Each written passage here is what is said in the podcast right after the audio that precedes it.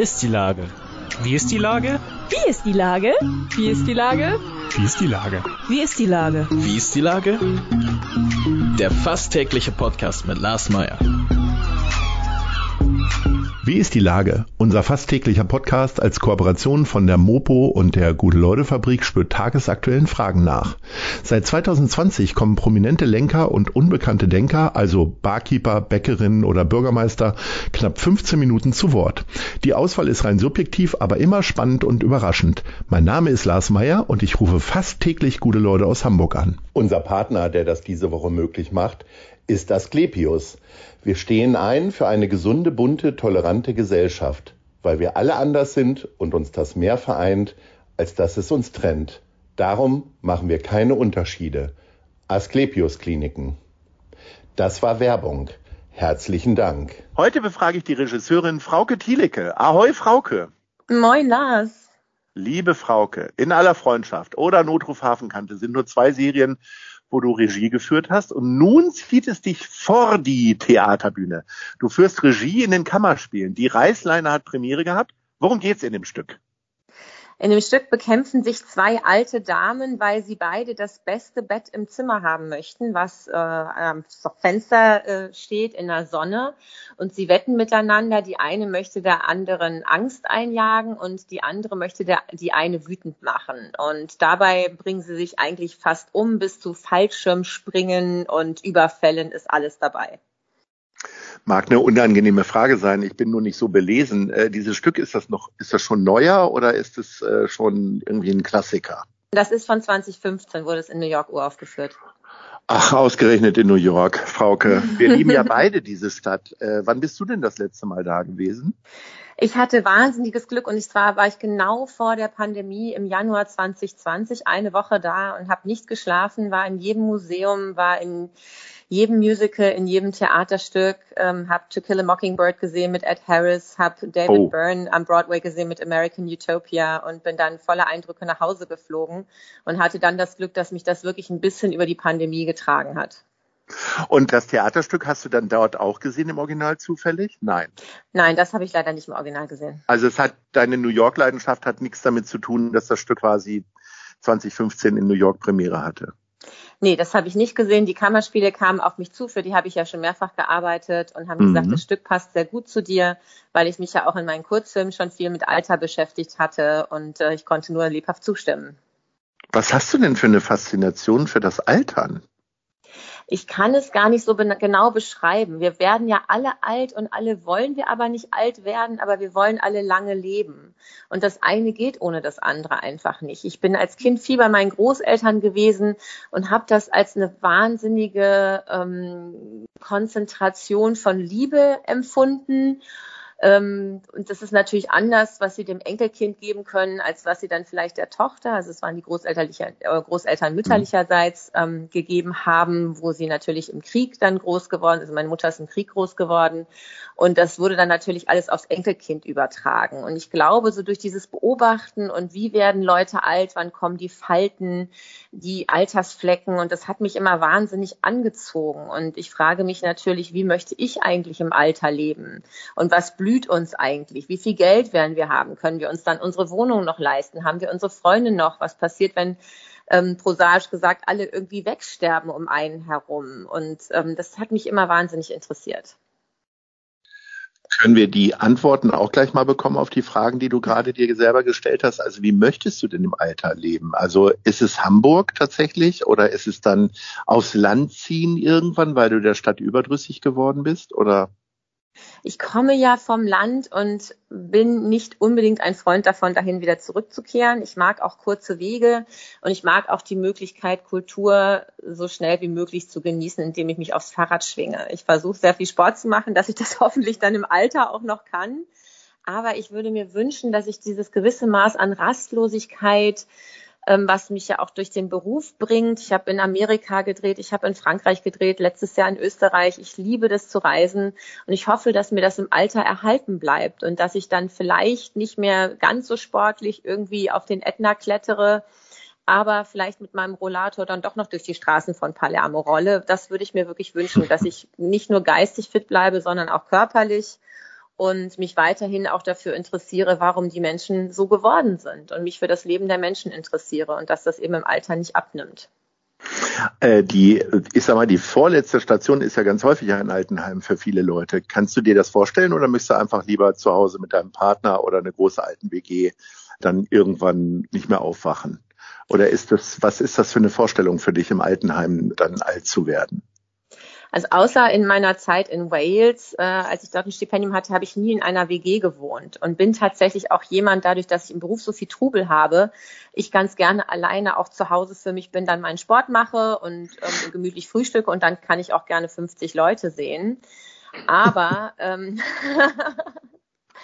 Aber man muss natürlich schauen, dass man dann den Anschluss nicht verliert. Also da ist man dann eben auch selber gefordert. In der WG ist es natürlich vielfach einfacher. Dann sind halt fünf Leute da und der eine sagt, ach komm, wir gehen heute Abend ins Kino und dann geht man eben mit. Wenn man alleine wohnt, hat man immer eben den Effort, sich dann selber drum zu kümmern.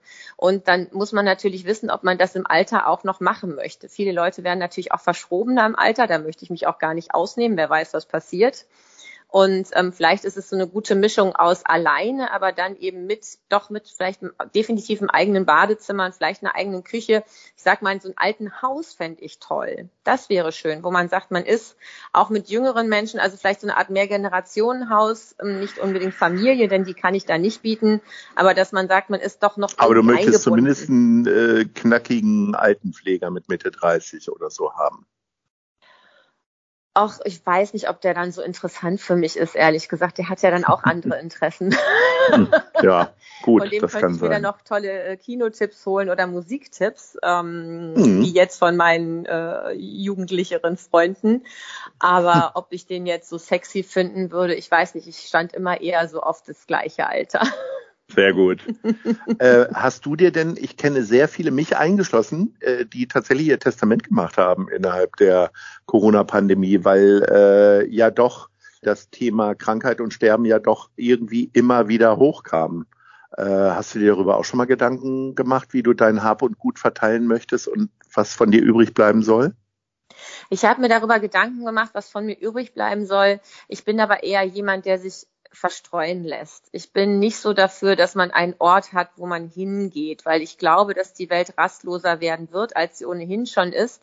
Und man bewegt sich mehr und ich möchte jetzt nicht jemanden irgendwie festketten, da ist jetzt mein Grab. Ich würde mir auf jeden Fall wünschen, dass es eine, eine große Erinnerung an mich gibt, auch mit Songs und vielleicht kleinen Filmchen oder so, die dann gezeigt werden. Ich habe letztens mal ähm, aus Witz gelesen, also wenn man stirbt, dann laufen die ganzen Filme nochmal vor einem ab, die man gemacht hat.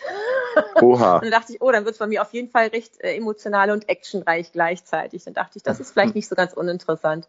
Mhm. Aber ähm, auf jeden Fall eine Erinnerungsfeier. Aber dann, glaube ich, möchte ich lieber im Herzen weiterleben, als dass ich die Leute dazu zwingen möchte, zu einem bestimmten Platz gehen zu müssen. Nächste Woche sind ja auch schon die Oscars. Ist das etwas, was dich interessiert? Ich bin ja totaler Oscar-Fan. Ne? Ich kann nicht sagen, dass ich immer alle Filme gucke, äh, aber die Oscar-Verleihung gucke ich mir seit meinem 14. Lebensjahr an. Wie ist das bei dir?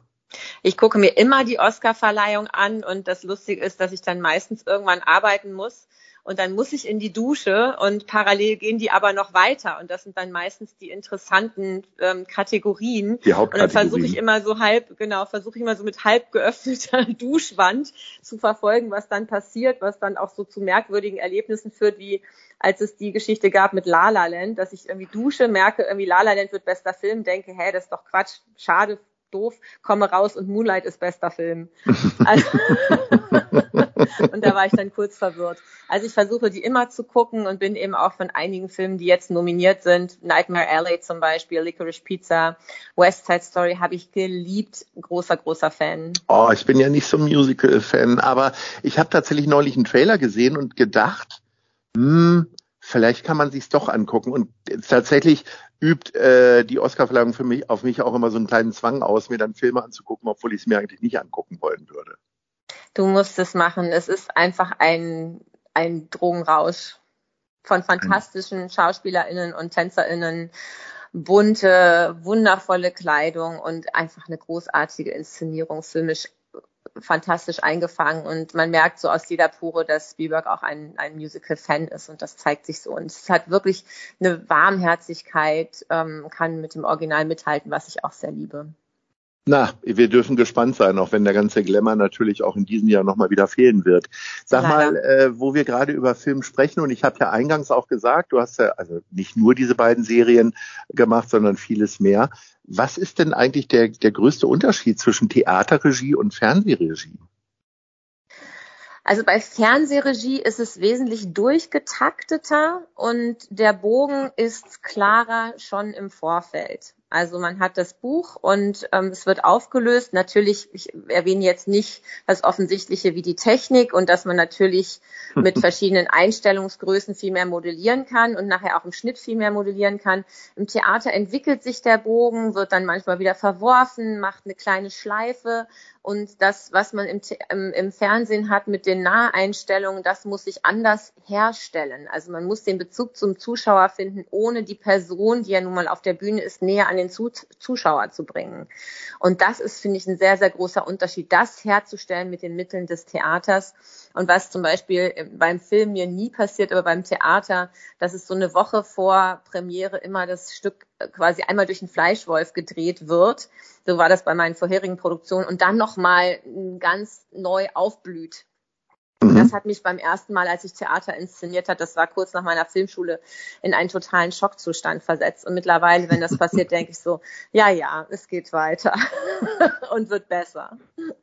Wo wir gerade über die Oscar schon gesprochen haben, was ist denn mit dir und Kino? Ist da die Tür nicht nur für Frauen zu, sondern ist es wirklich eine relativ elitäre Geschichte, ein Kreis, wo man schlecht reinkommt oder interessiert dich das gar nicht? Doch, das interessiert mich, weil ich schon da sitze und mich verzaubern lasse, am liebsten im dunklen Saal und mit Leuten, die sich auch so auf den Film gefreut haben wie ich. Es ist tatsächlich, wenn man so im Fernsehen arbeitet, ist man schnell abgestempelt. Ich denke immer, ich, für mich trifft das nicht unbedingt zu, aber man merkt es schon, dass man anders angeschaut wird. Aber ich schließe das überhaupt nicht aus, denn ich weiß, ähm, ich liebe Film und alles, was Film kann. Und ob das jetzt im Fernsehen ist oder im Kino, das kann ich beides und werde ich auch beides machen. Ja, dann gucken wir mal, ob vielleicht irgendwann mal ein Film auch in einem deiner Lieblingskinos läuft. Denn unsere Top 3 zum Ende unseres Gesprächs, ich möchte gerne von dir wissen, was deine Lieblingskinos in Hamburg sind. Sagen wir mal Platz 3. Platz 3 ist das 3001 weil ich es einfach liebe, wie ähm, familiär und wirklich süß, muss man sagen, das geführt wird. Es ist ein Nachbarschaftskino. Ich kann dorthin laufen. Ich kann mir schnell abends überlegen, mir einen Film anzugucken, der aus äh, grandiosen Teilen der Welt kommt, den man sonst nie irgendwo sehen würde. Es hat für mich immer einen Festival-Charme weil es eben nicht das Mainstream ist. Kommen jetzt auch gerade wieder einige äh, Oscar-Kandidaten in den letzten Richtig. Wochen, habe ich gesehen. Richtig. Mhm. Genau, also ich liebe es 2001. Platz zwei. Das Abaton-Kino. Ähm, Saal 1 ist nicht zu schlagen. Ähm, ich finde, Reihe 4 Mitte ist ähm, mit äh, der beste Platz in Hamburg und ja, es wird einfach für immer in meinem Herzen sein, weil ähm, sie auch durch ihre Veranstaltungen, die sie machen, einem das Kino noch mal näher bringen, als zum Beispiel Once rauskam und Glenn Hansard einfach seine Klampfe rausgeholt hat und die Songs noch mal live dort gespielt hat zur Premiere das nimmt einem niemand mehr weg. Ja, so, jetzt bin ich aber gespannt. Jetzt hast du die anderen beiden schon so gelobt. Bin gespannt, was mit Platz 1 passiert. Ja, vielleicht ist es ähm, ein bisschen offensichtlicher und mainstreamiger, aber ich finde das Savoy-Kino am Steinem fantastisch. Das ist, was Sound und ähm, Bequemlichkeit angeht, großartig. Das ist das einzige Kino, ich glaube, auf der ganzen Welt, wo man in der ersten Reihe sitzen möchte, weil man sich so wahnsinnig bequem zurücklehnen kann. Freunde von mir ähm, sagen auch immer, ja, wenn du Karten besorgst, aber erste Reihe, erste Reihe Mitte, ne, erste Reihe. Und ähm, es ist gerade ein bisschen traurig, dass die, dass es jetzt sehr mainstreamig wird, was die Filme angeht. Ich würde mir wünschen, dort auch andere Filme zu sehen. Aber ich finde es einfach ein großartiges Kino mit, wo man eintauchen kann und wo man einfach die Filme in dem ganzen ähm, ja in dem ganzen Gefühlsspannbreite sehen kann und erleben kann. Unbedingt. Äh, wir freuen uns alle, wenn dein Theaterstück wunderbar funktioniert. In den Kammerspielen die Reißlinie, äh, Reißleine, nicht die Reißlinie, Reißleine. Und äh, liebe Frauke, ich freue mich immer wieder, wenn wir beide miteinander sprechen, vielleicht auch mal wieder im richtigen Leben, aber dann auch demnächst gerne hier im Podcast. Alles Liebe und Ahoi. Ahoi, Lars, vielen Dank. Tschüss. Tschüss.